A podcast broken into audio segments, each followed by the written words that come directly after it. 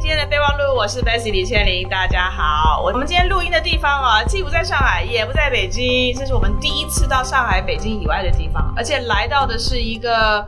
我们跟随着我们的老朋友、好朋友大小咖啡的张老板来到了景德镇。为什么景德镇呢？因为景德镇是非常抠的张老板。在北京以外的第一个别的城市开的分店，我们来了，我们被凡尔赛到了，是非常美丽的一个空间。大家如果有兴趣的话，过来看看啊。等一下我们再讲一讲，我们今天到底要聊什么？不是聊咖啡，OK。我今天联合主持人，大家都知道，只要我们是在一些奇怪的地方谈一些奇怪的事情，那就一定是这一位联合主持人 Sammy。哦，没有很奇怪了，就是前沿趋势，好吧？大家往这个方向去理解理解突 然变成潮流了。对对对，Hello，大家好，我是 Sammy，来自 Sammy 的小趋势研究室的，很高兴终于又聊了一集播客。嗯哼，好，我刚刚说了，我们在大小咖啡的景德镇的分店，所以那就是张老板，你好，你好，你好，大家好，这个还是我张一鹏。呃，刚才说了没错，特别抠，所以大家来这家景德镇要做好思想准备啊。用侃老板的话来说，铺张浪费啊，相当铺张浪费了。哎，我就引出来了我们另外一位嘉宾哈，这个也是一个把这个咖啡店开到老远的、死老远的一个侃老板。人人穷 人穷志短嘛，对对对。Hello，侃老板你好。Hello，Hello，大家好，大家好啊。我们这两位嘉宾其实都上过我们节目，张老板呢是在四十六集跟六十八集，这个编号是小宇宙的编号啊。那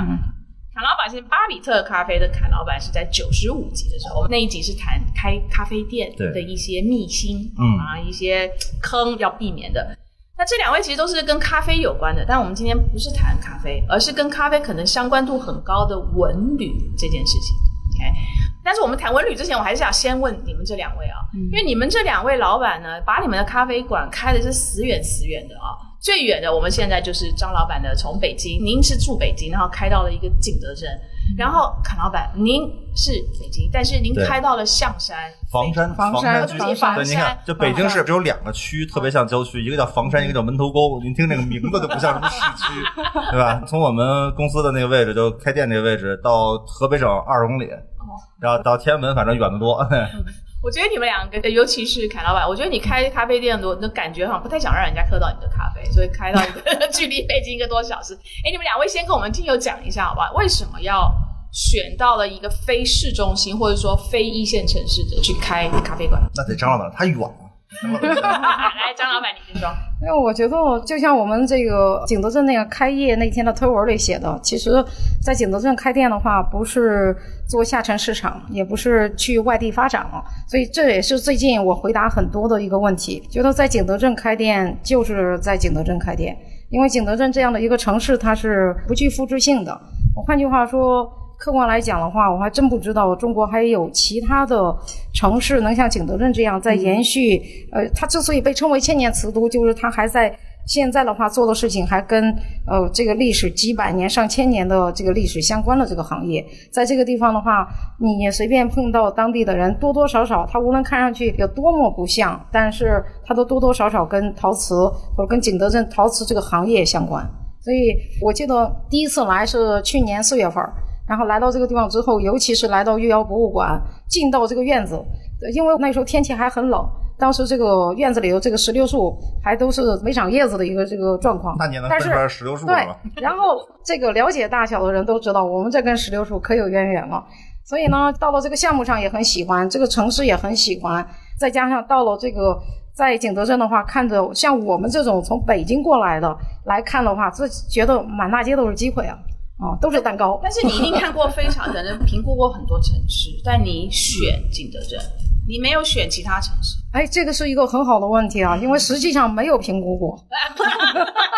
其他城市也没有选择它，这是一个双向选择的过程。各位常开咖啡馆的听友们，千万不要选。因为在今天，我刚才在为了这个播客去查一些数据嘛，然后我查到景德镇的客流量之类的，然后我就跟张老板说：“我说哇，我说景德镇客流量惊人啊！”要大概三到六万每天，就是景德镇发布的那个数据嘛。然后张老板非常惊讶的跟我说：“是吗？”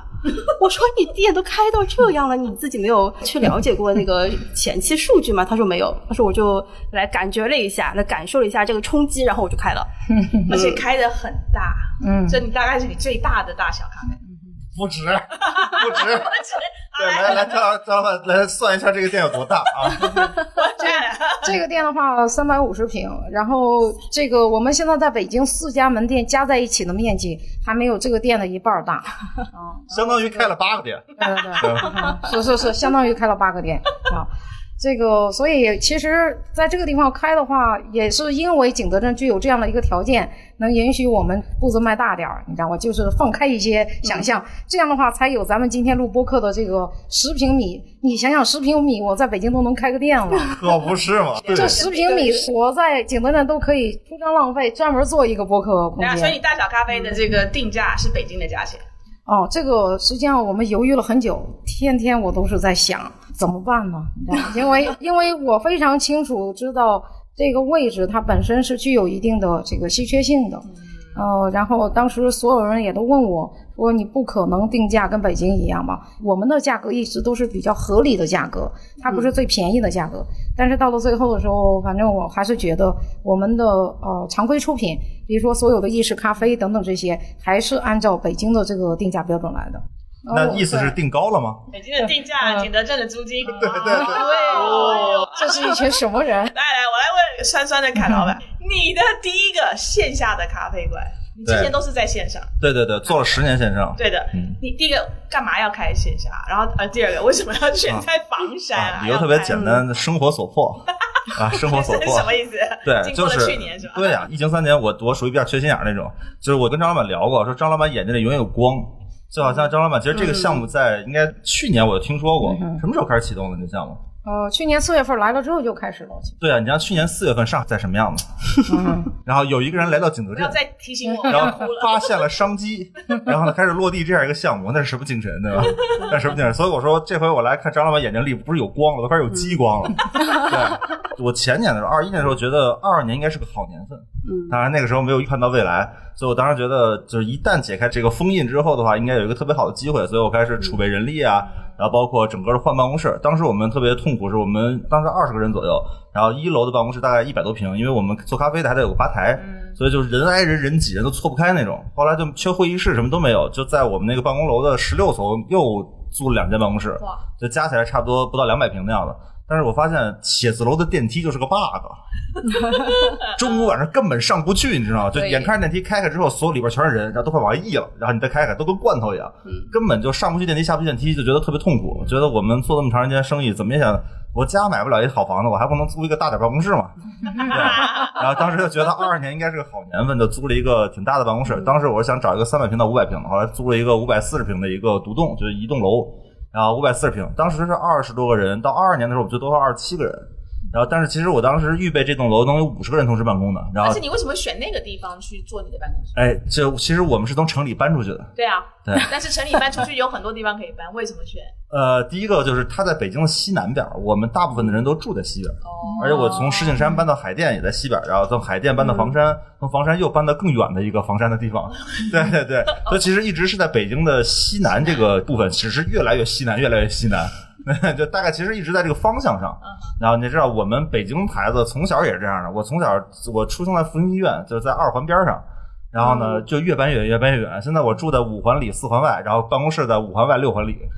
你知道？就我们都习惯了越搬越远这个过程。哎，我我嗯我们到这儿可能要给因为全国的听众嘛一个概念，就是嗯房山离二环开车要多久？呃，走高速的话，半个小时。哦，那还挺快。对，在高速不堵车的情况下，你呃，你还是说一下有多少公里？可能这个，其实没对，我从四环开到房山的话，大概三十公里。但是我可以告诉你，我骑小牛去过他们房山，我骑九十分钟就到了。对，九十注意一定要一个长续航版本的小牛，否则可能回不来，你知道吗？所以换句话说，你们现在通勤时间，就是你跟你的员工通勤时间大概有多久？那我们其他的外地员工相对好，就是他会租在就是办公室附近，而且我们会有一个补贴，就是只要你租在办公室附近六公里，就都有一个补贴，你上班方便嘛。还有就是我们原来在海淀的时候，比如说你可能两千多块钱、三千块钱只能租一个主卧，你在房山两千多块钱、三千块钱可以租一套一一室一厅了。啊，会不会不小心就跨省了？呃，会，就二十公里就跨省了，20公里二十公里就到河北省了。然后我当时在那个疫情期间的时候，我当时因为进不去北京，我在涿州住了七天才消码嘛，然后才进得去北京。我当时距离我办公室就二十公里，就死活进不去。就你知道我们离河北有多近吗？就大概那个距离，我都觉得我向那个方向看过去都能看见，你知道吗？对，就是过不去。但是就是它虽然算是北京，但是呢，它其实并没有那么的就消费能力强啊、繁华。而且我们为了坐办公室，其实是为了尽可能的降低成本嘛。所以租这个地方的时候，你就发现这个我们这园区里边是没有人流的，就是是一个没有什么人的园区，也因为你当时都是线上的生意，对，就是为了要清静，而且我们甚至把 logo 都特别小，大概也就是一个小方块的一个灯箱，为的什么呢？为的是就是不要有人推门进，因为很多人就是你办公的地方敲门进，大家一看咖啡就觉得想敲门就进，然后就会有很多打扰。然后导致我们后来送快递都说哪儿呢？找不着哪儿有咖啡啊？这这快递都找不着门儿，你知道吗？都是这样的。然后所以就在这个地方，就是因为到二三年的时候，突然发现我形势一转，哎呀，我们经历了疫情以来最大的一次跌幅，你知道吗？就营业额的跌幅。然后我们北京快速就缩到了就十七个人，然后五百四十平十七个人，你想想，那是什么样的一个场景？地方一下就大了。就周末的时候有同事来加班，都觉得瘆得慌。你知道，就就太人太少了。对啊，然后我们一楼又空着，所以当时就说开成个店，我们要让它起码能够把这个空间充分的利用起来。所以我们真是生活所迫，不像张老板高屋建瓴，知道吗？对对对对，就是，而且我觉得做生意这个事儿，尤其是创业这个事儿，有多少事儿是运筹帷幄决胜千里啊？嗯，大部分都是过哪河脱哪鞋，只是我们这些个人呢，比较喜欢回头再把鞋摆好喽，然后再趟水，然后过去之后，然后再换一双新鞋啊，仅此而已。但是都是生活所迫。哎，谭老板，你开这个店是一个奇迹啊！你真的只用了，呃我方便说啊，五万的成本，然后你第一天就全部回来了。对，第一天回了七万多嘛。所以你后面全部都其实全都是 bonus，对吧？对，这后边就是你主要心态放平了，对，主要是心态放平了。而且我们这个账，我们财务核算是算房租的，但实际上的话，我们为了保住这栋楼，我们的房租反正是沉没成本，怎么都要交的。嗯，然后，所以其实那一天回本的那个本质上就是因为这个地方本身就是个死地，附近的咖啡馆没有一个生意特别好的，就生意能活，但是没有特别好的，说明需求不够。它并不是说没有，就是没有需求，是完全需求不够。然后我们这个园区呢，又是一个没人进来的园区，所以就只能通过这种方式，要让他起手就点爆。而且你知道我是乌合的老师吧？那个呃，张老板也是，张老板讲开业活动的时候就说，这一定要。这当头炮必须要打爆才行，我们就照这个来，然后结果青出于蓝胜于蓝 对，张老板从来没有提出这种夜回本这种概念，严格执行，从两点到六点。而且说的再就是感谢一下张老板，你知道我们连办照的时候勾哪项都是张老板手把手教的，有。对，实在亲戚，实在关系，真的。所以你，我我知道凯老板，你开这个咖啡馆的那个血泪史，你是都拍成了这个视频的纪录片，对吧？对对对到时候听友一下，我想去看的话，去哪里看这个纪录片？呃，就搜巴比特咖啡，各个视频正好巴比特咖啡，然后呢，一般会有一个文件夹是专门讲开店的这个部分的，就是我们开店的全过程。OK，好，好，我们现在拉回来，我们今天想要聊的主题啊，就是我们刚刚讲的，跟咖啡其实是或者咖啡馆有很很很很怎么讲很深的这个连接的，就是文旅。嗯，Sammy 跟我们听友讲一下，到底什么叫文旅？叫文旅？因为这个词到处用，但什么叫文旅？觉得这个问题提的非常好，因为我们刚才在过来的路上，我就跟一群老百姓的朋友说，做文旅主题什么，然后其中就就有问我，就是文旅跟旅游有什么区别？我先问两位老板，文旅跟旅游有什么区别？嗯，说实话，我是咱们今天的话要录这个节目，说我们跟这个文旅地产这个等等这些有关系，我也才忽然之间哦了解到这个叫文旅，就是有点人文消费的旅游，这是我猜的啊。我原来做音乐的嘛，所以是文化行业的。嗯，然后我觉得大部分旅游其实没什么文化，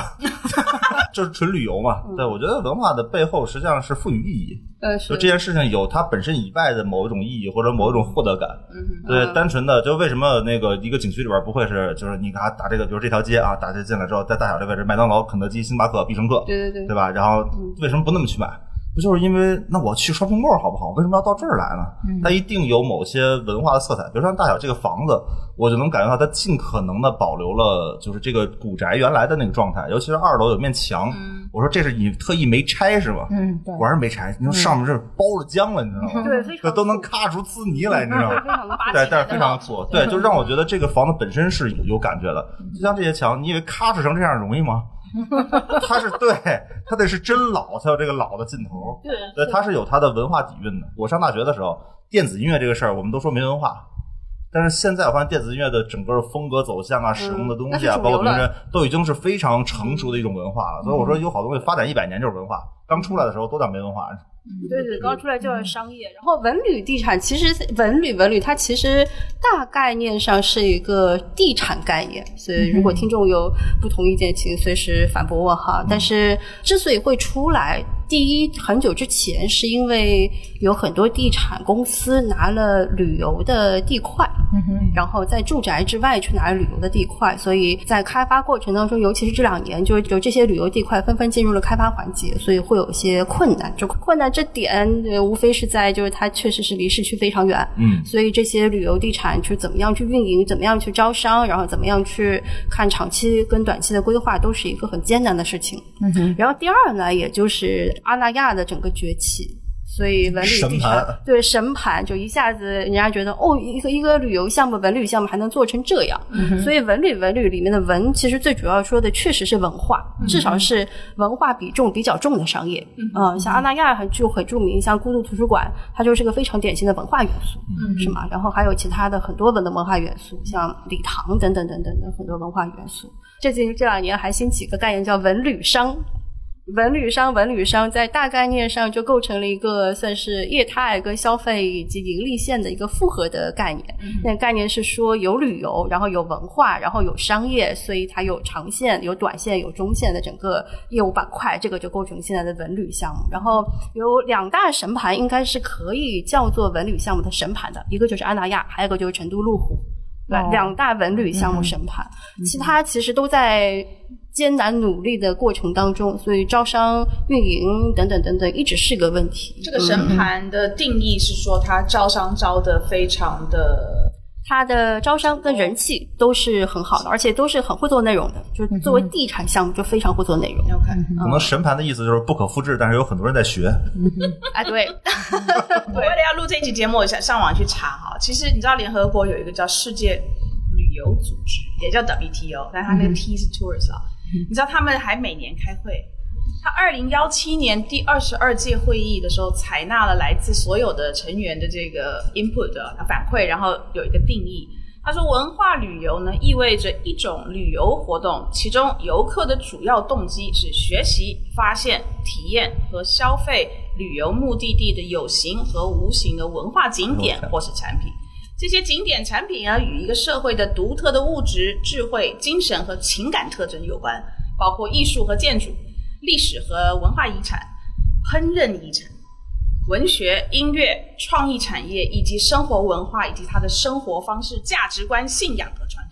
哦，听你这么讲完，觉得景德镇挺适合的。不是，听这讲完之后，我觉得就只要有烹饪这一项，中国没有任何一个地区不是文旅，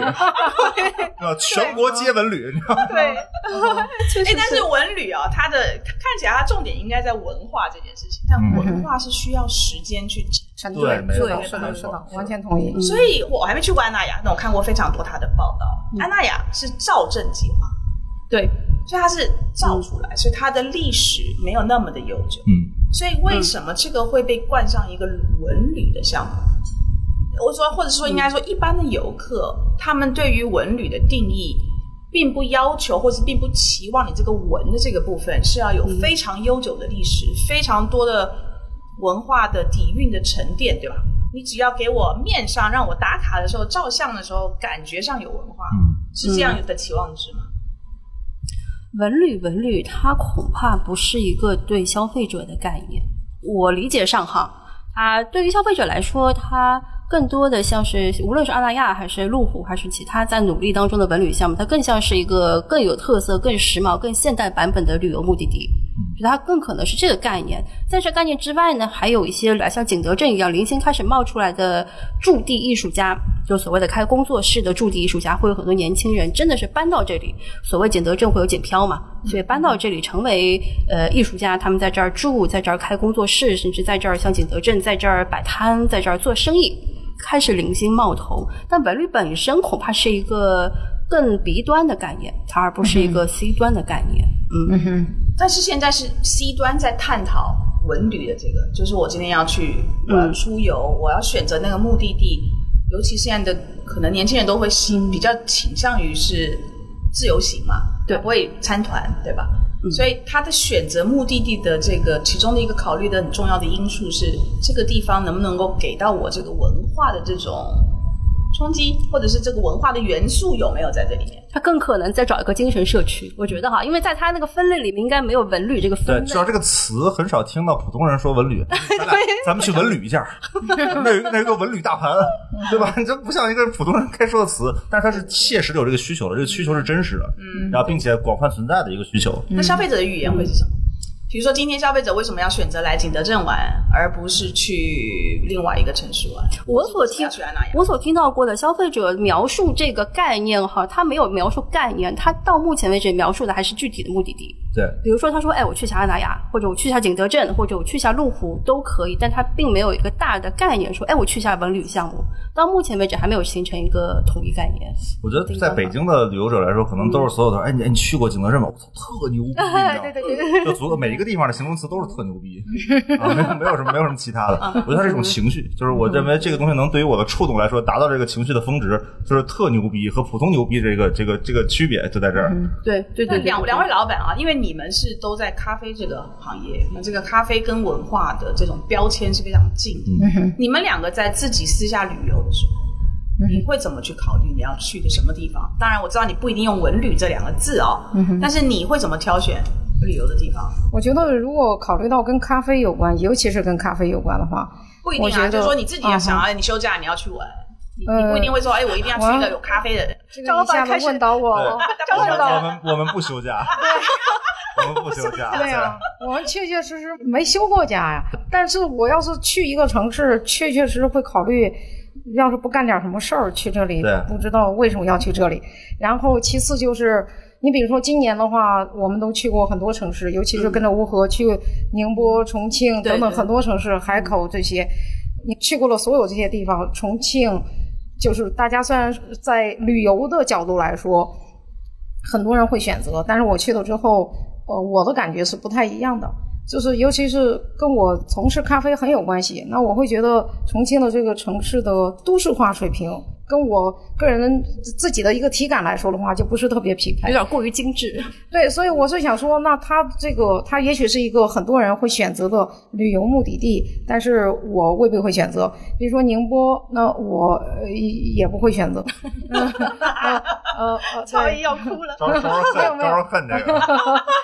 对呀，我为什么要说这些？说的每一个例子都很招人恨。对对，那什么的，都挺好的，但是那我举个例子，我来景德镇的话，感受是很不一样的。就是在这个地方的话，比如说爱旅游的人就会感受一下这个呃，比如说乐天市集，去感受一下三宝村里头的山山水水，去拜访一下这些。但是呢，从我的角度来说，我是来了这这个地方之后，我是接触到很多的工作室，跟很多的艺术家交流，呃，然后看到了这个地方的产业的整个的这个形成，还有大家是就是因为陶瓷在景德镇是一个产业链，就是它。我换句话说，如果你今天仅仅是因为有一个概念，你都可以从这个地方把它变成一个产品。当然了，你是是需要组织在这个产业链中的所有的环节的人的，你知道吗？呃，所以我看到的是很多机会，你知道吧？我就觉得在这个机会的背后，最最主要的是。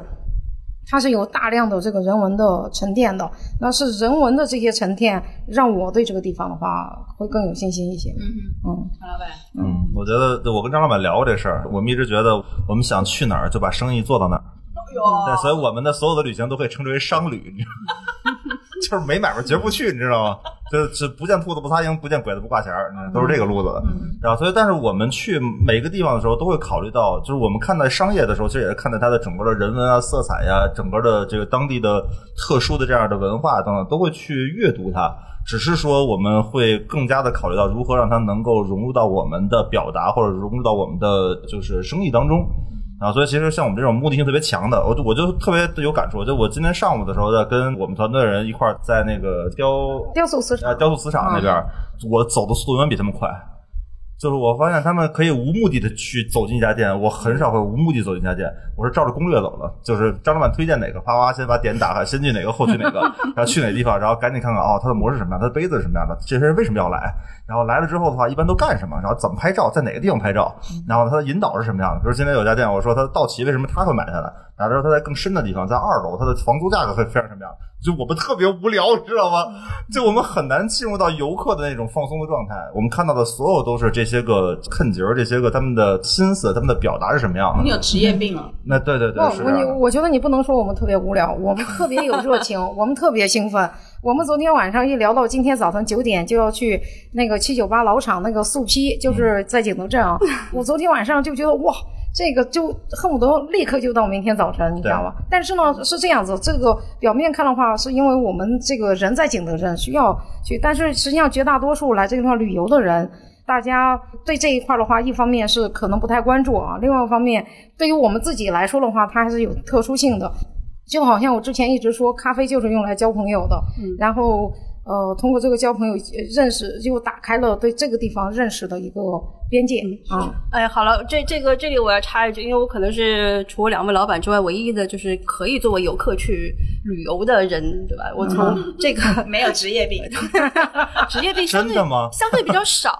职业病也是有的，因为我经常确实是需要给一些小众品牌去找新的驻点，就是新的拓展点，所以我需要看全国很多不同的城市。但我同时也是一个就是有一半的心思至少是放在轻松旅游上的人，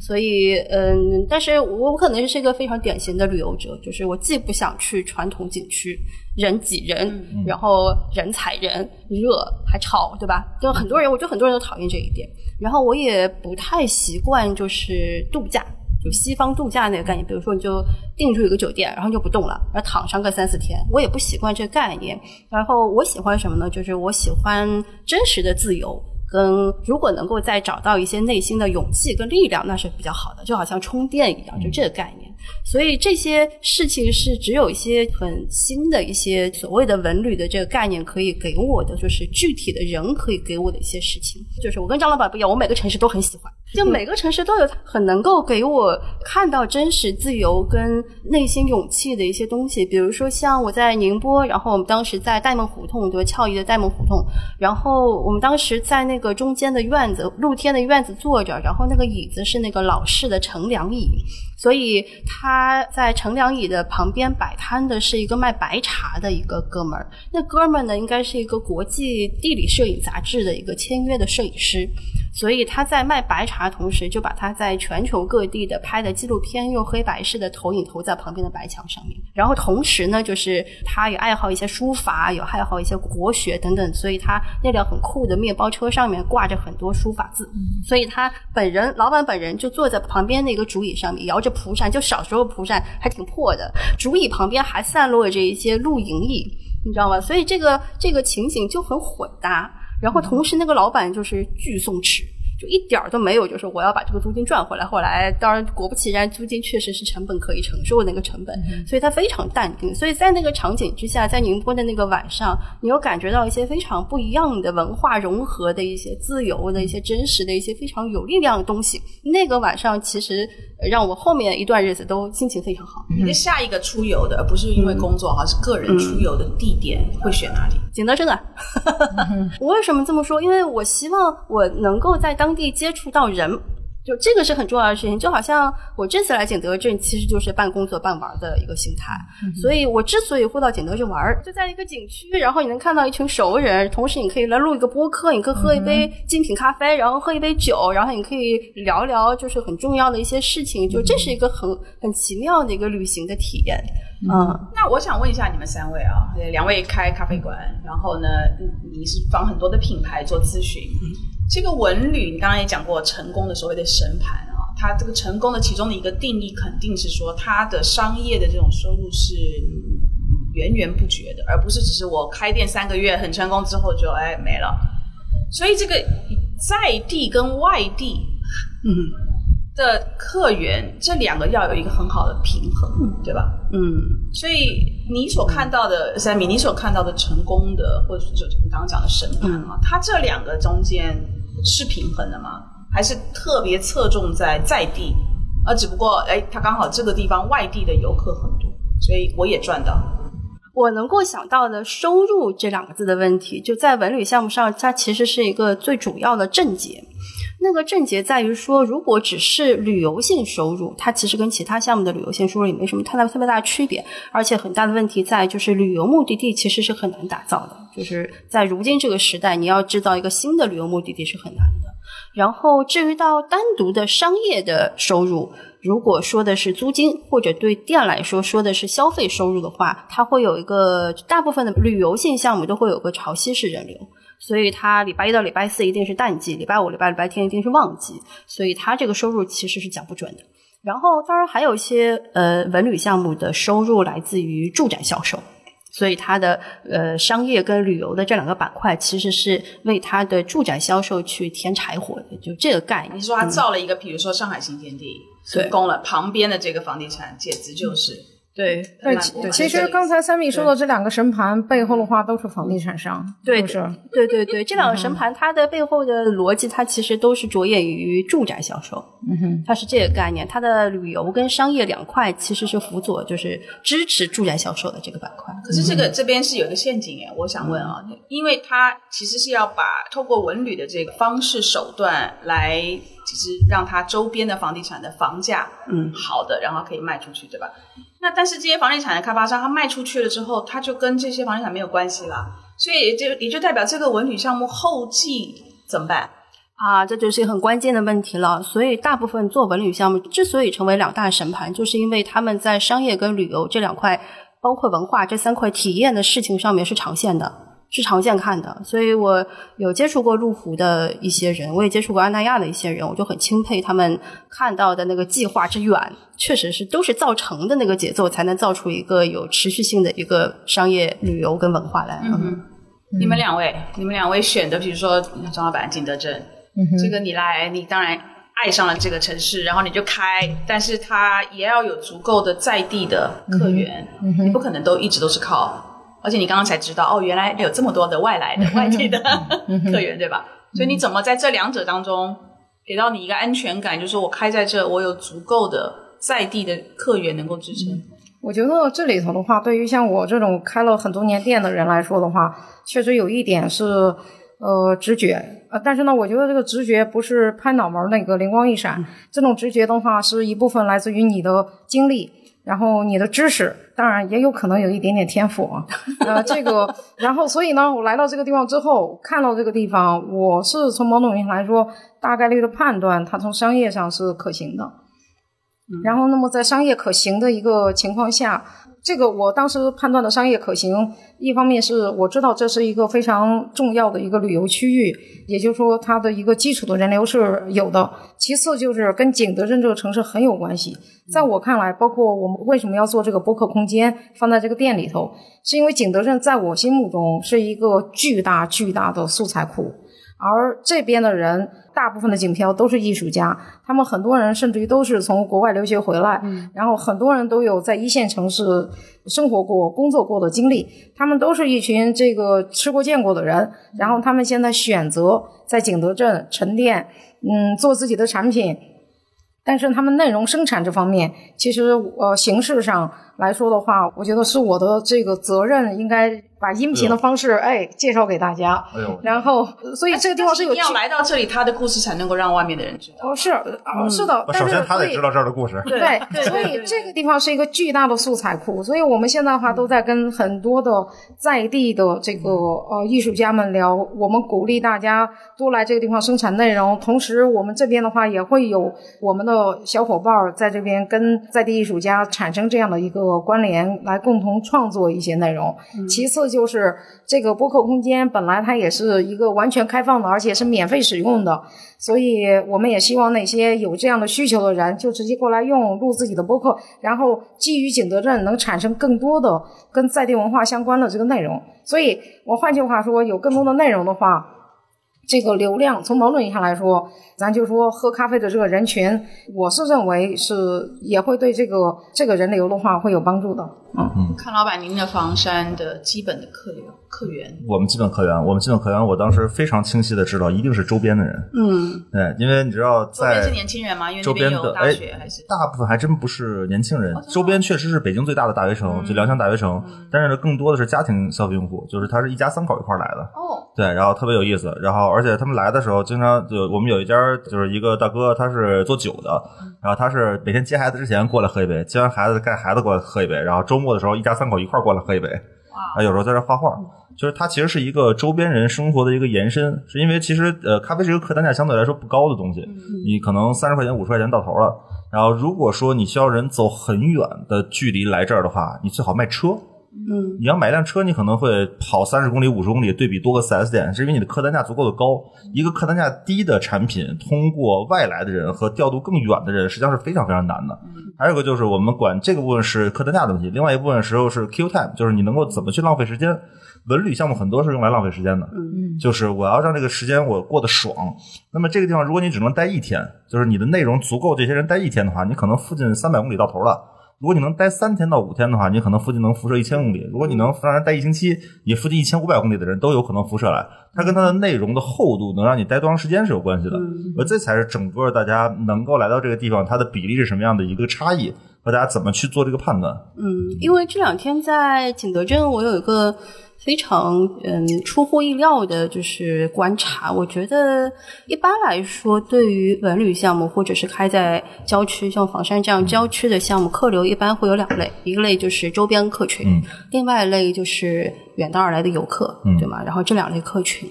那在景德镇的这个地方，它的本地的生活的繁华程度是出乎我意料的，就它一点都不像一个四线城，因为我们去过很多其他城市，对不对？你能很明显的感觉到，有些城市是年轻人外流的，然后它只有老人，所以这个城市的商业的活力就会随之没有那么好。所以你看到景德镇，我前两天一直在打车嘛，我就看路边的店，我就很感慨，我说你们有没有发现路边有很多金店？首饰店，然后电器店、房屋设计的那些店等等，建筑公司等等等等，包括有些店，这些店的出现跟繁华都是街边店，说明这个地方是有着年轻人真正在居住的。它是一个非常活、呃非常鲜活的一个生活状态，它是有年轻人的，所以这个是很重要。然后另外一点，我觉得很重要的是，景德镇确实是有景漂这个群体，所以景漂意味着他是外来的人，他带来了他自己的生活习惯跟倾向，所以他一定会需要一些外来的，像大小这样的精品咖啡等等的，就是在这儿创造一个他至少还熟悉的生活环境在这边。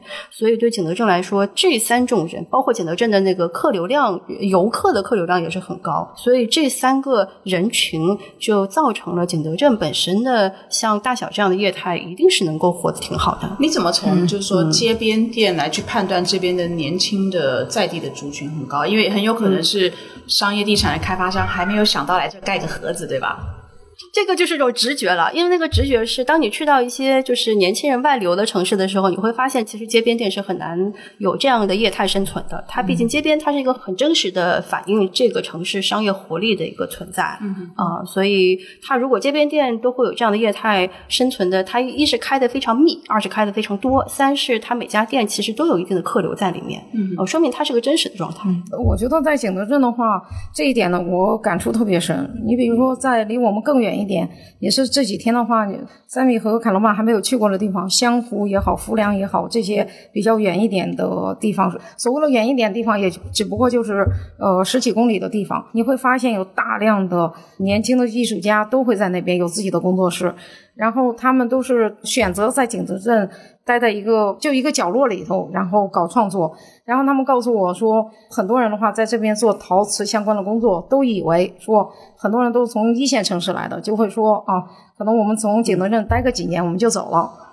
嗯，最终还是要去大城市发展的。啊、但是事实上是他们在景德镇待了时间长了之后，他们发现他们其实是离不开这个地方的，因为景德镇的基于材料的这种创作也好，还有商业化也好，它是比较完善的。所以，如果你离开了，我换句话说，今天的话，你想做任何一个有实验性的东西，呃，你在景德镇的话，你从拉坯，从这个什么上釉，从烧窑，你都是可以找着相关的这个配套服务就可以完成的。但是，举个例子，如果你今天到了上海也好，北京也好，那实际上这个成本它是是非常高的。而且我觉得景德镇还有另外一个非常重要的，就是我们刚才说到年轻人这个。今天上午的话，我还有个朋友，他是从杭州过来。他就讲，他说到了景德镇北，下了车之后往外走，发现那么多人。他说他发现这些人还都挺时髦的，感觉像是去上海一样。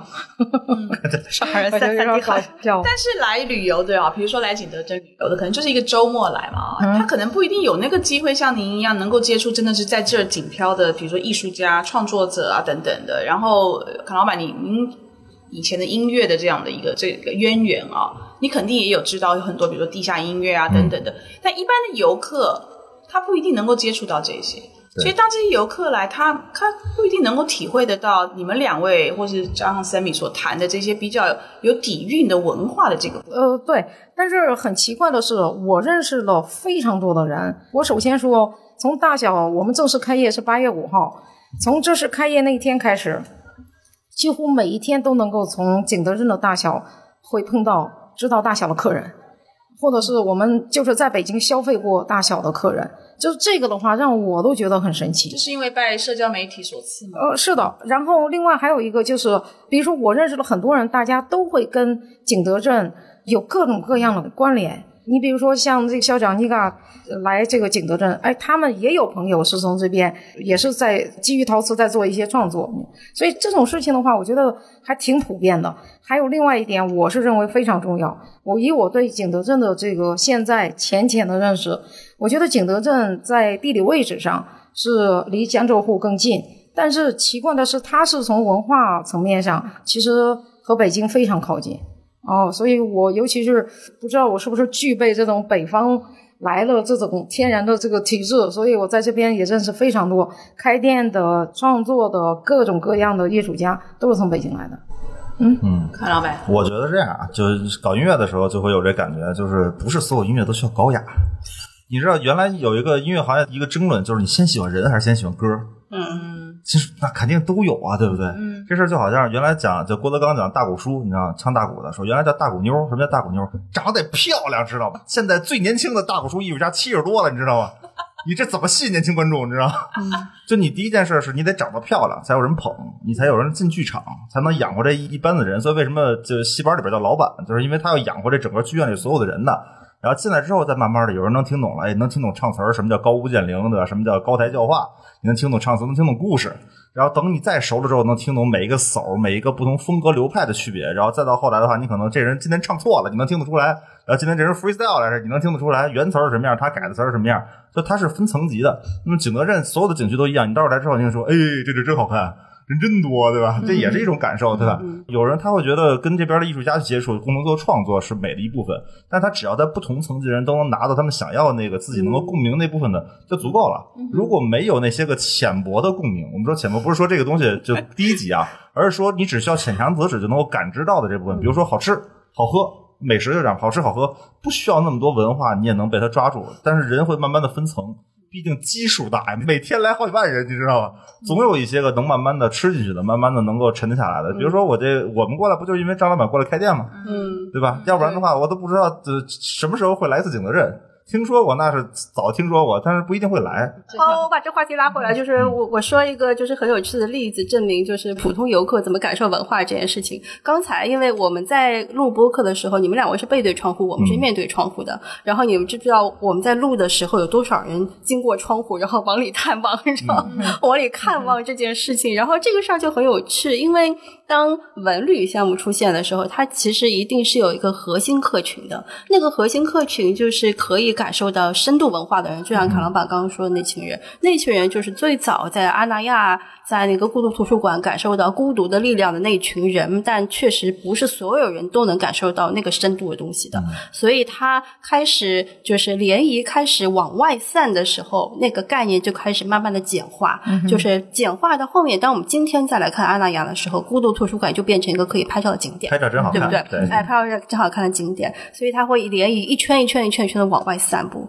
所以在景德镇的这个例子上面，虽然普通游客在这个刚刚开始的时间点感受不到文化这件事情，但确实那个核心的文化是要有这群能够能够产出深度内容跟感受深度内容的人创造的。嗯哼，他创造了一个精神社区，或者至少是一个精神景观。嗯哼我经常跟很多做地产的人说，我说这部分的品牌做内容、做品牌、做艺术家的人，他是 Capex。我们回头可以在那个就是 show notes 里面说明 Capex 是什么。Capex 就是地产项目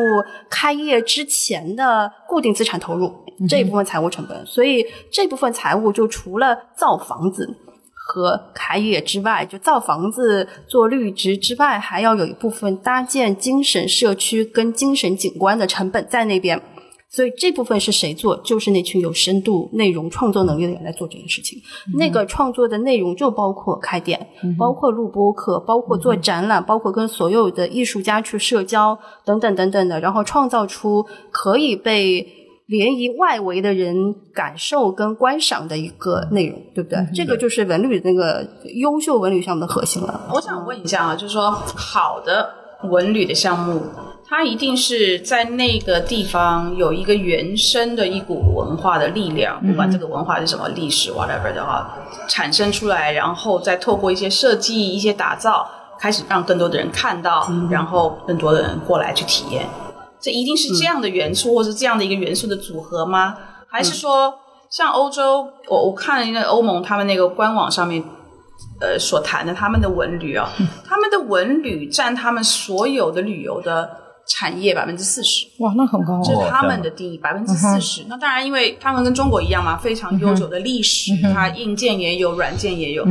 但它有非常多大型的这种所谓的文旅项目，是像比如说爱丁堡艺术节，嗯哼，它爱丁堡艺术节是每一年八月的三个礼拜，它是所有的内容创作者，不管他是儿童的，然后大人看的，到那个镇上面去，然后拿下各种不同的空间去做各种的表演。这三个礼拜结束，他就撤了。但是这个爱丁堡艺术节已经搞了应该将近七十年了。是，另外一个，比如说法国南部的戛纳，嗯，戛纳就是每一个月它都有一种各种不同的展，也是一样，进去展展完了撤，那个大概就是戛纳电影节啊、广告节啊、创意节啊等等的。大家如果不办那个展，戛纳以平常就是一个退了休的银发族的人。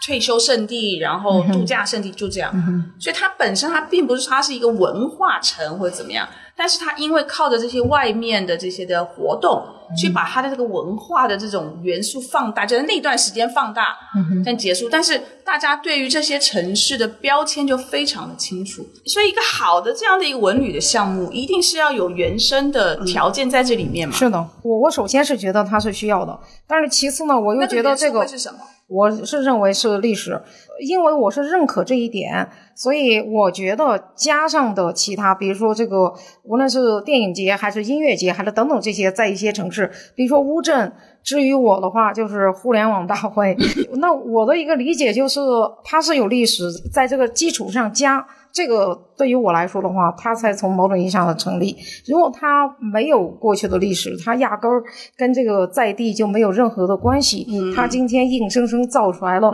很多种节，这个在我的概念里头，对我来说就不是那么有吸引力。嗯潘老板，我觉得是从文化来说，还是内容厚度。为什么说内容厚度啊？就就比如说，你看双十一也干十年了吧，对吧？再过一百年，我告诉你，也是非物质文化遗产，你知道吗？你想想，可不是就是这样吗？对吧？为什么光棍节？谁还记得双十一是光棍节？都记得他该买买东西了，对吧？但双十一这个事儿的话，你说真正它的它的文化根源是什么？赶集呀，嗯赶大集啊，叫卖啊，这些东西都是在整个市井当中去有根源的。那你说，比如说音乐节，音乐节看起来像是一个人为造出来的某一个地方的一个形式，但是坐在一起听音乐，那是有狗那就开始有的事儿，对吧？大家无论那时候可能乐器还没有呢，大家在一起就可以喊。它的文化的厚度是决定于它有多长时间去积淀相关的故事。比如说 hiphop 文化几十年，对吧？但其实沉淀了大量的故事让它发展起来。它从最开始的时候就是一个特别典型的穷人文化，就街头文化，嗯，就这么成长起来的。那么只要给它足够的时间，给它足够的内容，它都足以积淀起来。所以如果有一个大的文化背景，它的好处是有足够多的素材；如果没有的话，那就得你自己要发更多的力来积淀足够的厚度，才让人家能从当中找到不同层级的人能找到不同他们所需要的东西。嗯嗯嗯，我到这里其实很想提一个我在这个话题上很想提的问题，因为其实这几年有非常多文旅项目找我，就是他们都觉得，嗯，你手里有很多很有趣的品牌，请招到我们这儿来吧。哎呀，那可叫一个荒郊野岭啊！就各种荒郊野岭的项目都有找过我。其实我两位老板知道我一个都没有跟你们提过的嘛，就我很难开这个口。我以什么样的角度来开这个口，我自己都很难说服自己。所以当呃张老板说要在景德镇开店的时候，其实我蛮惊讶的。然后你也认为是个荒郊野岭？我对景德镇的理解，因为我是第一次，我从来没有来过景德镇。因为，然后我对景德镇的理解，它可能确实是一个卖瓷器的地方，仅此而已。然后，其实我没有想到它是一个这样的地方。但是，就拉回文旅项目这个话题来讲，有很多地产想过各种各样的办法，比如说造节是一个概念，就拼命做市集，对吧？然后大的市集，然后巨大的市集，然后还有人做。就模仿超大的火人节也有这个概念的，这个不好。是，然后还有一种就是拉 IP 过去，比如说拉一些大的文化的 IP 啊，然后或者是拉一些大的名字过去。但是在这个角度上，即使他们造了大的节日跟做了大的 IP，当你真的去邀请品牌再入驻的时候，品牌依然不愿意。就是这是我实际遇到过的事情，所以。呃，牌的反馈什么？为什么不愿意？因为客流不行。就是首先，他们他们担心很多实际的问题。第一就是潮汐式客流，第二就是员工招聘。嗯，他们会担心这两个问题。当然，后面隐含那个问题是，大部分像这样很有趣的一些小众品牌，它其实管理半径都有限，就自身管理半径都有限。所以，如果在很远很远的地方开一个店，它有可能管不上。就这是最关键的一个问题。当我来到景德镇之后，你就发现一个很神奇的现象，就是。他可能在这方面的问题比较弱，比较弱的原因是，他确实就景德镇的现在往上推的这个文化，它其实是从本土历史悠久的文化当中去长出来的一个文化。嗯，是的，对吧？它不是深造的一个文化，它没有跟本地的本土的历史文化脱节，所以这个是很关键的。而且景德镇有个很妙的点是，它的悠久的历史文化到现在依然是存活着的，它是一个活的历史。它同时还是产业，对，它是个非常成熟的产业。对，所以它的本地的经济活力非常的好，就本地的生活又很繁荣，所以在这个之上，在本地文化的基础上再拎出来，把它升华成一个更时髦的版本，对不对？然后更现代的版本，你就很顺理成章。对于本地人跟外来的人，包括景漂来说，这三种人都成立，就这件事情都成立。所以我相信张老板感受到的是那个城市的活力，对吧？它历史的那个活力，包括它现在的活力，跟更现代。一点生活的那个活力交织在一起，它是个很鲜活的状态，所以这才能够成功。然后当我看到之后，我再回去想我以前看过的那些荒郊野岭，现在还是荒郊野岭。对，它始终在一个点火点不着的状态，你明白吗？就是。他花了很大力气去点火造大节，然后大 IP，呃，造非常好的网红建筑，对吧？大家网红建筑一来都造网红建筑，但是那些点火的行为，他没有在本地文化历史的基础上去缺柴火，对他没有在就是百姓生活当中去点，所以他一直点不着。你说这个？我觉得其实像我们这样的品牌，这个在过去几年时间也碰到很多各种搞就是就是荒郊野岭这样的项目 邀请我们去。然后甚至提出来一些我不知道现在比较流行的那个什么装补一些这样的概念，但是从我的角度，我是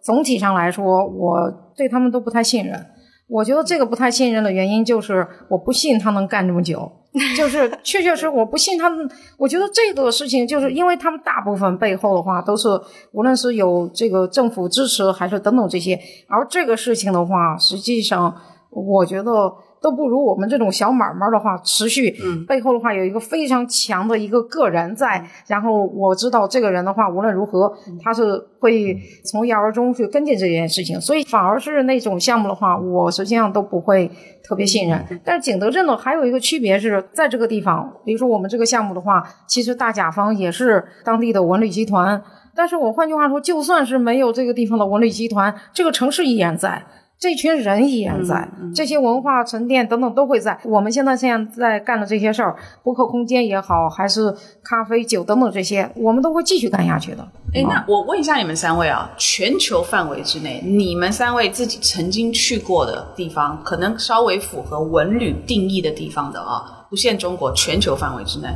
有哪一个是你去了，你现在还会愿意再回去？就不是只是一次去啊结束。我下次开普敦会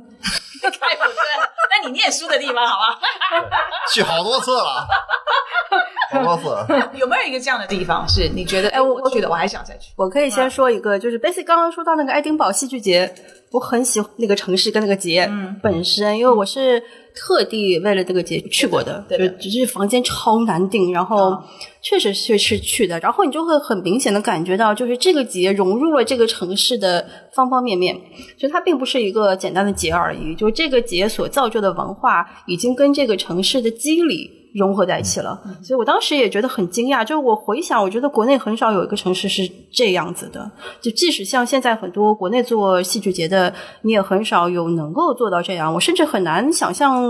呃，国内有做戏剧节的有能持续这么长时间。我觉得持续十年都很少。哎，我这边要跟大家讲一下那个爱丁堡艺术节，因为它有两个，一个叫 Edinburgh Art Festival，另外一个叫 Fringe。啊你去的 Fringe 应该是对对我去的是 Fringe 我去的也是 French，就是那个 French，我刚刚讲就是这大概快七十年的历史，它是一个就是会让你不断的想回去。我带我当时女儿还很小，我是连续每一年都带她回去，我们回去再访了五年的，就是每一年都回去。所以我刚才会问到你们几位，就是你们有哪一个项目是或者旅游的景点符合文旅的这个定义，但你想回去看老板？我可能去的就真实来说去的最多的还是芒市去的多，呃，在云南云南德宏芒市，其实是跟行业有关系，做咖啡的那边种咖啡，然后而且我连续去了好多好多年，而且太他妈好吃了，这这是文化当中无法抛弃的一部分，就是太好吃了，实在是太好吃了，对吧？另外一个我觉得可以做的可能是西安，就西安的话，让我的感觉是。它跟北京的文化特别像，对对，但是又不一样。北京我太熟悉了，它是一个既不大一样，又随时随地好像家乡气息都很重的一个地方。嗯，所以我还很喜欢就是那个地方。哎，我刚才想插一个话题，刚才你说的就是很多是小品牌管理半径不行。对，那个我想问张老板。凭什么你觉得你的管理半径就可以在北京开了四家店，加起来没有一百五十平米情况下，在这儿开一家三百五十平的店，距离一千这一千三百多公里，然后呢还没有直达的火车？我也很想问这个问题。咱就这么干了。对，而且现在很多人的话也会问，哎，说我们的团队是不是从北京调过来的？就是我们北京的团队来这边培训的。我觉得我们总得从哪个地方开始，然后我觉得这个地方我们选择了景德镇，所以事实上我们在景德镇除了这个大小人来都来了，我们已经对这个城市建立起来了我们刚才说的那些认知，呃，我们也从这地方交了很多朋友。朋友们都是来这现交的，然后那我们就希望能从这个地方这个多干一些事儿，呃，多生产一些东西，所以员工都是从这儿本地。都是本土招的啊、然后北京来的同事培训的，嗯嗯，OK，嗯来，除了开普敦，下一个，我真的，我跟你讲，我觉得你看，真的不旅游的啊你？呃，确确实他真的不旅游真的是。我觉得现在的话，回到景德镇来说的话，比如说景德镇的乐天市集，我是去年四月份第一次在景德镇参加这个去乐天市集，当时我是觉得非常棒，非常有感染力。嗯，因为作为一个行政级别如此低的城市能，却来了，而且 有多低啊？这个级别多低啊？然后这地级市人口才一百六十多万，然后真的是一个很普通的一个规模的一个城市，还没有我老家山东聊城大，从来没有听说过山东聊城呃聊城文旅局特别厉害，你知道吗？就就从来没有听说过。我就每次来到景德镇，我都会在想这个事情。然后，所以到了乐天市集之后，它的无论是市集现场的，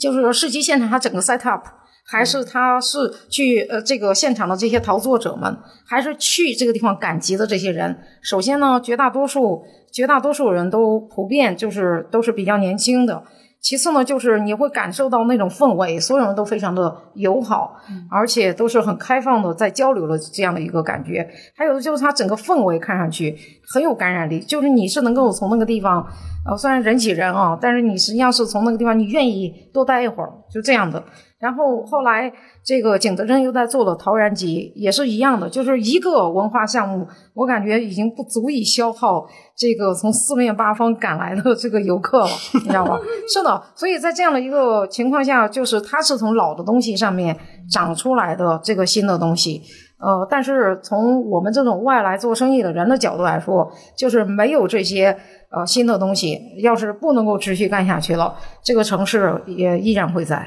森米，你刚刚好像没有讲到你全球范围之内有哪一个文旅去过会再想回去？基本上确实是爱丁堡，我可能会去过，再想去。就你也是爱丁堡，因为我一方面确实有一阵儿，现在也依然还是了。我有一阵儿是戏剧爱好者，我很小的就读书跟刚毕业的时候，确实是做戏剧的。嗯，有做过这件事情，所以 Fringe 算是一个朝圣，就这个概念去的一个概念。然后你就会发现一件事情是，呃，爱丁堡那个 Fringe 做的非常纯粹。就是你会发现每个人每个做的人都呃享受这件事情，这个蛮重要的。因为我我刚才想一件事情，关于文化的厚度跟它能够持续的那个时间的那个问题，我有个呃潜在的感觉，那个感觉是，如果这件刚开始做的文化的事情，它的起心立意越纯粹，它的。持续生命力就越越好，是的，对他，他这个很重要，因为很多人当他开始做文化的时候，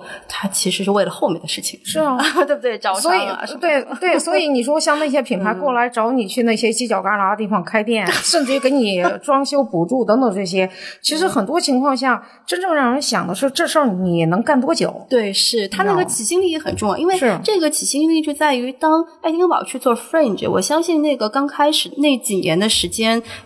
那些主办方，那些每个做戏剧的人，他只是想好好的演一场剧而已。他演完那场剧，他就高兴了。他其实并没有对后面的未来有很宏大的计划，他肯定没有想到计划自己做七十年，对不对？然后在呃国内的很多项目上，就是像阿那亚的孤独图书馆，就是他阿那亚孤独图书馆确实是一个非常伟大的表达。别看它是一个建筑，它是不多的用建筑去表达人生观跟生命理念的一个事情，所以他在海边做一栋这样的建筑，它本身你看了它就很有力量感。所以我相信那栋建筑在刚开始筹备计划跟。画图以及建造的时候，每一个人都很享受这件事情，都会享受表达这件事情，所以这个还蛮重要的。就一旦那个文化的事情是带着后面的目的的，那个文化的力量很快就会萎缩掉。是的，但是有趣的是哈，呃，爱丁堡艺术节，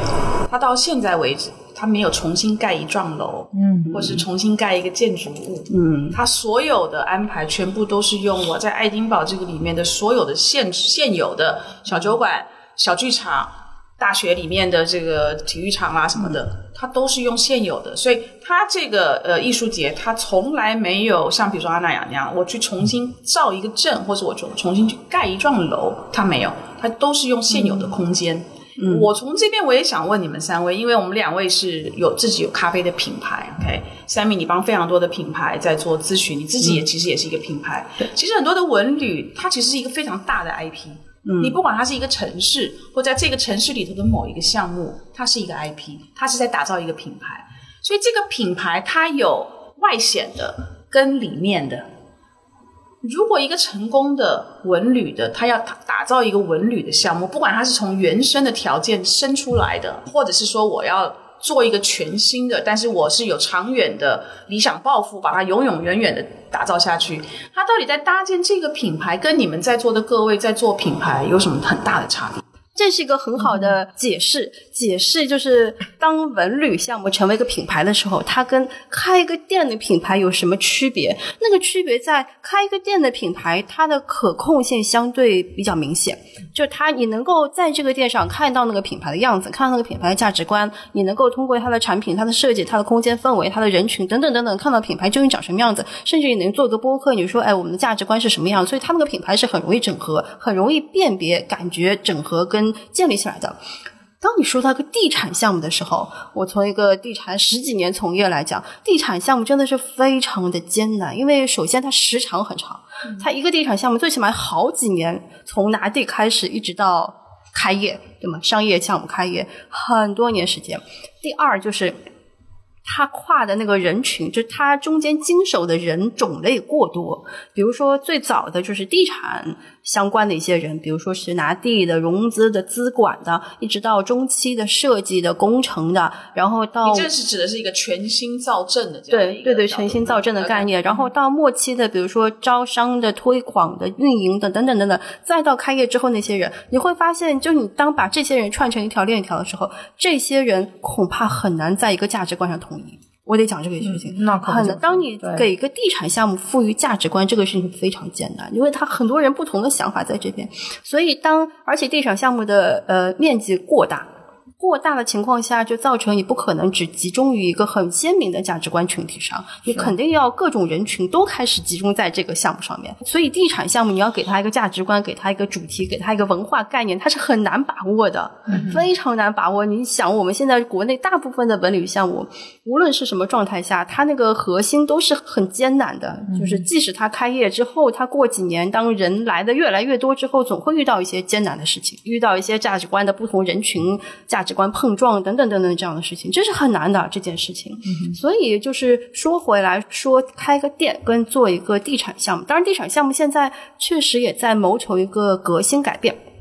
他说：“我也要像店一样，我也要像个真正的品牌一样，我要有我的价值观，有我的立场，有我的诉求，等等等等等等等。但是这件事情就是品牌的概念是不是能够去赋予到地产项目上？这个恐怕要两拨人去进行一个能力跟价值观的融合。”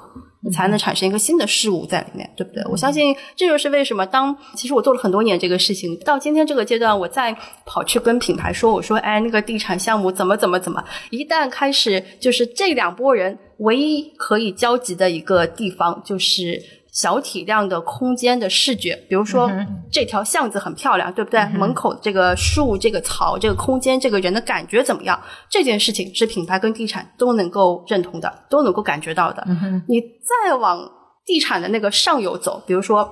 区域规划、拿地、资管，品牌们其实都挺迷茫的。我需要说这件事情，所以很多地产当他们去跟品牌聊的时候，真的是好艰难啊！因为跟品牌大聊特聊什么区域规划、交通、人口、未来产业什么什么，对品牌的表情就跟现在两位老板目前的脸上的表情一样。安福路算是一个文旅吗？不是，商业呃零售完全是零售，你觉得？对，安福路是一个自然产生的商业街，因为它并不被某一家单独的地产公司所持有，所以它确实是自然产生的。嗯，确实是这样的。我觉得确实是，哎，刚才三米说的非常对，就是有的时候我们觉得小品牌、小企业，很多时候就是什么文化，比如说大小城文化，最开始一定是个老板文化，老板什么样，这企业就什么样，老板跟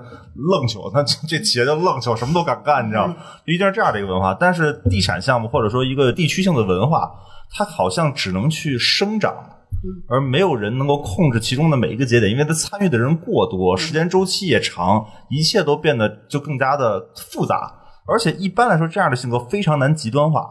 嗯，就是因为你参与人多了之后，你就非常容易 peace and love，你就不大容易成为一个特别极端的性格。但小品牌一般都会有极端的性格，对对要不活不下来，大家都记不住这个性格是什么样的。所以在小品牌来看的话，他们更多的实际上是一群人或者一个人带出来的一种文化，而越是这种大型的项目，它更多的是可能我们只是拨弄某几个参数，而产生的却是一个花团锦簇的世界。然后这个世界全部是生长出来的，而不是某一个人设计出来的。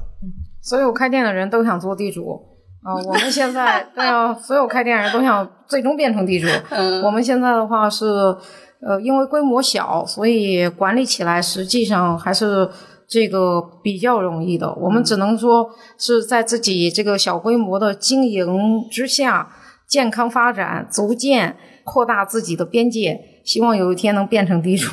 就这样。但是为什么文旅项目就一定是一个地产项目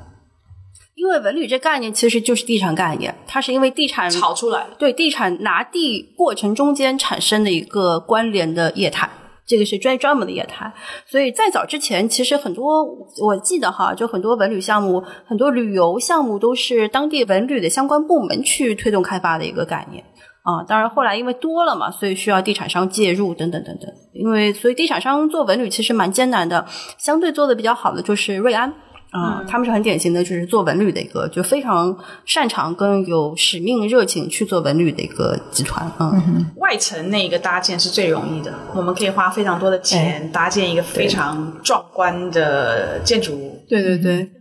对建筑设计只能说这个事儿很成熟，就是它从设计的工程这个事儿，它的它它的确定性很高。对，确定性很高，然后再往下就是确定性相当的不高，就是从商业定位到招商，一直到策划运营这四件事情，没有一件事情确定性高的。就好像如果你一个地产项目在比如说三年前定的那个策划。敢问三年之后他还能做吗？就这个是最最大的问题。但如果是小一点的，呃，像店，像两万老板开店的情况下，你可能去年规划，你今年就能开了。嗯所以正好在这个社会情绪点上。然后在这个维度上，唯一能够往前目前来说还可行的，可以往前跑的，就是地产跟店中间的那个融合体，就是小型的更新项目。小型项目，小型项目像小几千到一万出头，大概这个概念下，比如说是几层的，比如说是二三十家租户的。那个是品牌也有在做，然后地产也有在做。像品牌最有名的可能是 In the Park，、素然的 In the Park，对不对？然后地产就是陈杰克那个比邻，嗯哼，它就是很典型地产去做的概念。然后你会发现个很有趣的事情，就是因为我站两边的，我站两边的中间，然后你就会发现，其实地产去做这样一个小几千的项目的时候，还是很地产，它还是很地产，它。我这么说，陈杰克会不会生气？但杰克真的还不太会做内容，他没有品牌这么擅长做内容。是的，是的，他们对于在这个项目上开店的这些品牌的内容的颗粒度是几乎是忽略的。对，非常粗。啊，事实上，我是想说，呃，比如说景德镇，比如说我们有乐天市集，又有这个陶然集，这两个都是一个市集，但是你能明显感觉到这两个市集的这个不一样。当然，前提是乐天市集它是零八年就要创建，你想想，一个零八年就在这个什么行政级别这么小的城市就在做市集。哦，这是一个很时髦的事情，所以这么长时间，已经十五年的时间，它是非常有机的在增长。而这个陶然集是从去年才开始做的，然后你能明显感觉到它的表达，呃，更加的宏伟，呃，就是就明显的这个就是大手笔，一起手就很大，框架先打好。是的，但是你能明显的，同时也感受到，在参加这个市集的很多的品牌在，呃做内容这块儿，它真的是差很多，嗯，就就大家不太关注，你知道吗？因为看我，我以前在咨询的时候，老师跟品牌举个例子，我说，当你要做一个好的东西的时候，就像我们小时候做题一样，就是你得先在草稿纸上乱七八糟的先把这些内容盘出来，然后你再干干净净的誊在这个答题的那个下面，对吗？现在很多人是反过来，他先写答冒号，然后就开始想。然后你知道，所以最规整的就是“答冒号”那两个字，后面那些内容其实都越越往后就越不能看。你知道，你知道这个事情。当乐天市集零八年开始做的时候，他一定是每做一次他都很高兴。是哦，他们就是完全自发的，是一个是一个很谦虚的开始对啊，是个很谦虚的开始，而且零八年是全球金融危机，是是是对是，金融危机。嗯，大小咖啡、巴比特咖啡这两个都是品牌，你们两位主理人坐在这里，你们这两个品牌的内容的条件跟内容的元素，你怎么打造？嗯从我们自己的角度来说的话，你大家伙也都是知道的，反正我们是不顾自己的条件，就是必须得 必须得打造，你知道吗？这什么意思呀？就是意思就是说，就是想要，然后先确定一个必须得有内容的一个大的前提，在这个条件下，然后组织资源，就大小啊咖啡必须有内容。必须有内容那。这个内容是什么？方向是对，什么？是什么？举个例子啊，这个内容的话，实际上是一个，你可以理解为，如果有一天这个品牌不在了，你怎么跟人们产生，怎么联系你的客人？那这个的话，最后沉淀下来的，我认为那个是我们的内容，而那个内容它所通过。它要实现的路径，呃，播客这这个是我们这个大小电波一直在做的。那还有一些很多的事件，比如说福德古德市集、太小艺术市集，还有这个太小地方作为一个展览空间存在。所以这个在我看来都是我们的内容。那内容的话，实际上是提供我们的客人和我们对话用的语言哦，所以我经常，尤其是最近啊，在北京、景德镇两个地方跑，我老是说，我觉得做内容的红利其实是要在后面才能体现的。嗯我换句话说，只有做内容，你才能够度过一次次的危机。但是在你做内容的时候，那个时候可能所有你的同行也好，或者周边的人也好，未必看好你，大家都会说：“嗨，你看我什么都不做，我不生意不也挺好的？”啊，干点但是正事儿吧。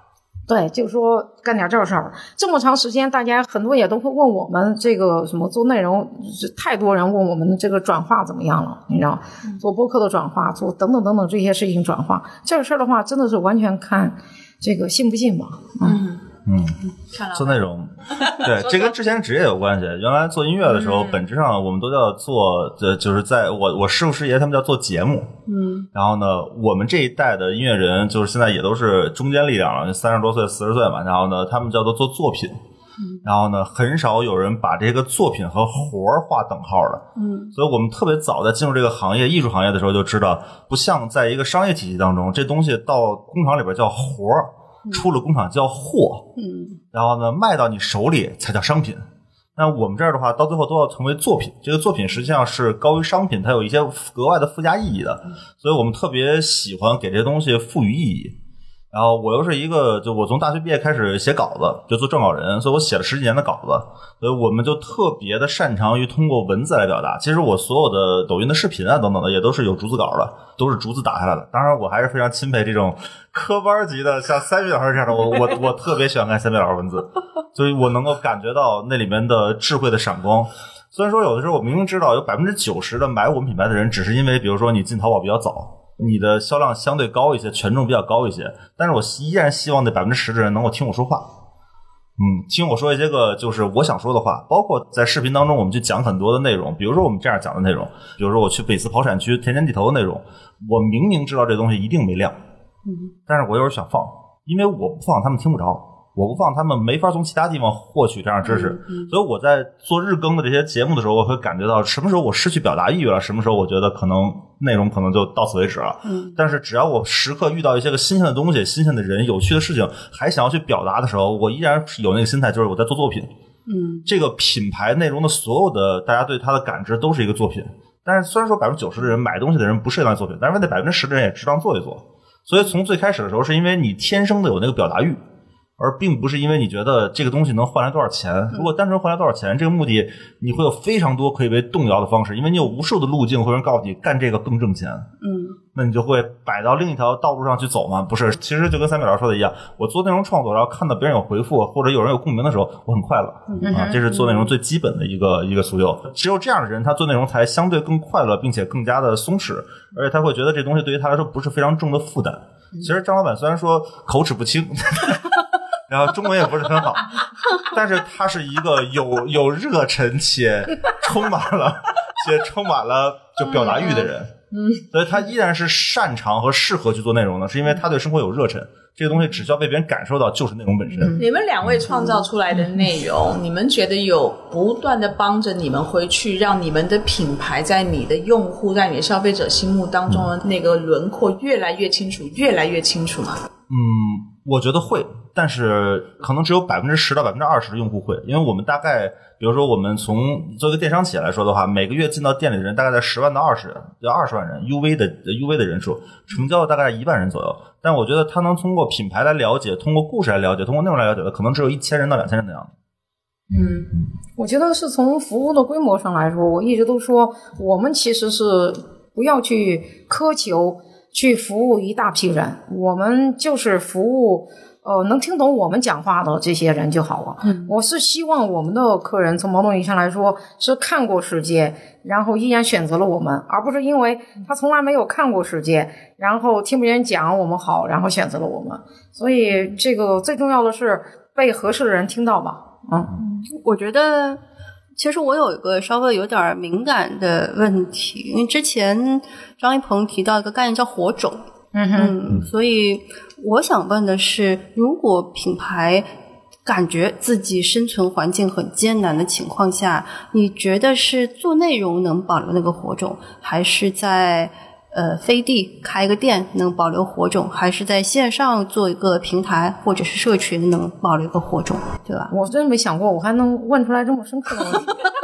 有一次你喝多了酒，哦是吗 OK，呃，肯定是做内容。这个，因为我是确确实实一直都告诉大家去做内容，甚至于从某种意义上来说，我都会告诉大家一定要把理想设置的足够远大，因为只有远大的理想才能够帮助你度过眼前一切的困难。它不是一个呃激动人心的演讲，它就是一个可以算得过来的一个方式。是不是？你没有远大的理想，你今天做这些事情，你所看到的都是解决这个眼前的这些问题，而这些问题实际上并不足以帮助你走出眼前的困境，反而是未来。所以肯定是做内容，内容的这个红利一定是在未来出现的。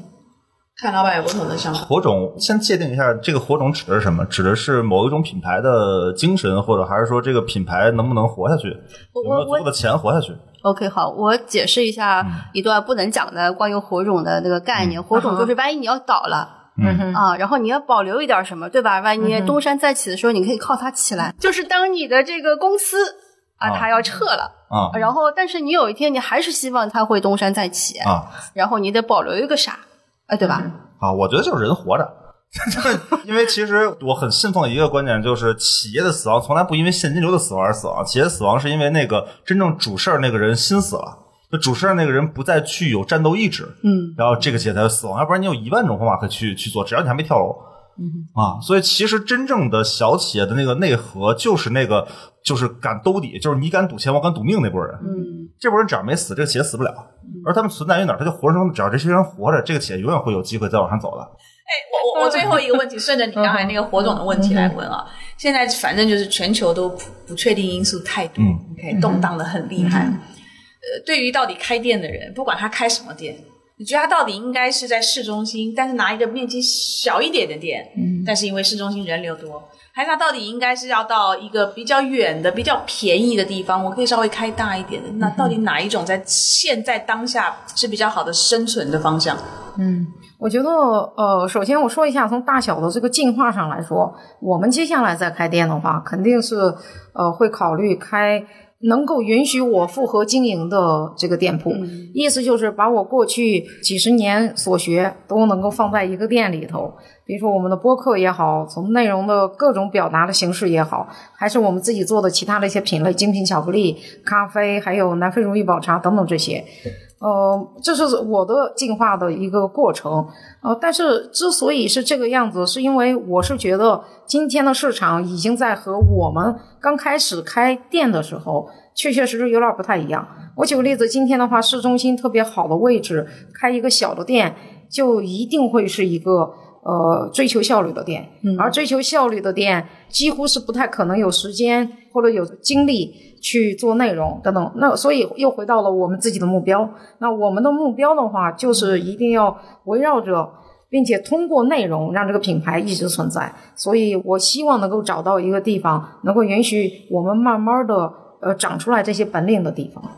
潘老板，我知道你开这第一家线下店对对是是生活所迫生活所迫 对对对你还会再开吗？那开在哪嗯，里？我觉得第一个是，我觉得张老板是我见过的所有这些创业者当中最具创业禀赋的。嗯，嗯，就是那激光，对有眼天神有有光，对。所以我先说的禀赋，禀赋就是你对这件事儿高度认可，并且因为这件事情可以高度的快乐，这个而且并且你愿意面对那些高度的不确定性，这是这是创业者禀赋。否则的话，剩下干那些开店的人都叫投资人，嗯，就高度确定性嘛。啊，那么在这时候呢，还是要劝这些个特别有勇气的人呢，不见鬼子不挂弦，不见兔子不撒鹰。然后呢，这但是手要一直摁在扳机上，就是机会永远可能会有，但是这个机会一定不是按照这种城市里的小店还是远一点的大店这种来分类的，它一定是非常具体，甚至说需要你去走到那个街道上感受周边的人流。这两个这周边的人流到底是什么年岁、什么状态？然后呢，他们都在谈论着什么？什么样的衣着打扮？进店之后怎么消费？它一定是非常细节且需要有体感感知的这么一份东西。所以他们一定要有巨大的热情，并且要沉得住气来做这件事情。还有另外一个就是，当你在做这件事情的时候的话，一旦你做起来，你就发现你并不是因为这东西能挣多少钱而生存下去，而是因为你真的非常热爱这件事情。嗯，我之前跟那个熊猫酱料老板潘金浩就聊过这个事儿，然后他说做一件自己喜欢的事儿吧，他说挣钱的事儿有好多，嗯，然后但是呢，你做你喜欢的事儿，遇到困难之后的话，你有别人额外的一份动力能够跨越这个困难。我后来跟我的同事们说，我说你怎么筛选？你是不是喜欢这件事儿？因为我们价值观里有一个叫热爱。我说什么叫热爱？就是说有一天你富可敌国啊，三妻四妾。你是不是还喝咖啡？就比如说我的身上就是，你是不是还喝咖啡，还喜欢听音乐？嗯，有一天穷的叮儿当的，然后哎呀，只要四肢折了三只半，然后然后在街头乞讨，你是不是还想听音乐？是不是还想喝咖啡？如果你觉得跟贫富无关，你还想做这件事儿，那你就做这件事儿，它永远会给你带来一个额外的快乐。嗯，所以其实在这个时候，当大家都不确定的时候，第一份退缩和收缩的一定是那些个投资人，高度理智、高度理性。他这件事情来说，他是需要高度的确定性的收益的。而总有一部分人，他的工作、他的职业跟收益的关系一定会有，就达到养家糊口。嗯但是他不是他收入的全部，他需要靠这件事情来获得他的自我实现、他的价值、他的思想上的快乐。那么这些人的话，一定会有机会来达到他的那个天地，并且能够持续的走下去。而每一个真正有美好人生吧，我们说有美好人生的，你总要找到自己喜欢的事儿，并且投入足够多的时间，让它成为你生活的一部分嘛。嗯，所以我总结一句，就是保留火种最好的方式就是找到一个可以安放你热情的所在。对对对，然后人活着。Sammy，你的建议会是什么？你给很多的小品牌，我相信他们可能也很迷茫来找你。对，因为最近一年就是确实有很多品牌找到我咨询的时候，最后的结论是我不想开这个店了。嗯，他本来就是这个想法，要我给他一个确定，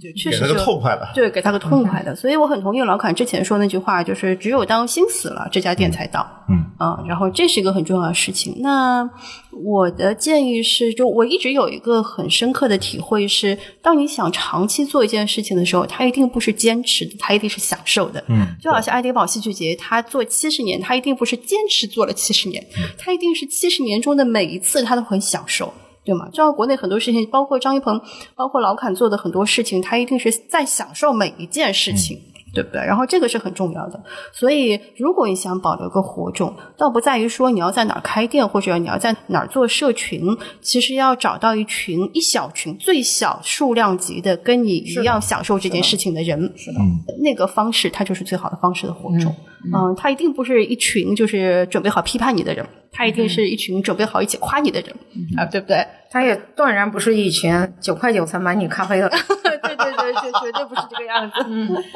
我希望在大陆啊，能够看到越来越多是可以长长久久的，真的是文旅的项目，而且是文重过于旅的项目，而不是只是非常多的嗯地产嗯。嗯。那我们今天其实透过三位的分享，我觉得虽然我们有很多的题目不一定直接跟文旅有关，但它实际上是一个品牌的搭建。你到底对这个品牌它的核心的思想、核心的价值观，跟你自己的那个 core 是不是一致？刚刚老侃讲的，跟你的热情这些是不是是吻合的？这样才能够走得久，而且。等到你，比如说老侃，你的品牌走到了一定的年纪，你肯定体力也没有办法再对，冲在一线。嗯，那你接下来要交给谁？那那个人也一定是要能够认可巴比特咖啡它的核心价值，大小也是一样。所以我希望透过我们今天的分享，能够大家看到一些蛛丝马迹，我们能够啊希望听友里面有很多是参与文理项目的这种搭建、设计等等这些东西，是可以用在我们越来越多能够长长久久的文旅项目。我希望不久的将来，我们可以看到一个苗头，是有中国自己的爱丁堡艺术节，是在某一个我们有历史悠久的城市开始发生。嗯，我得插一句，是地产也是有文化的。我想澄清一句，地产里也是慢慢有越来越多人是有文化，他们只是需要时间把那个新的东西给推出来，这是需要时间的。嗯，有的有的有文化的。来，感谢三位的时间，谢谢。好，谢谢，拜拜。谢谢，拜拜。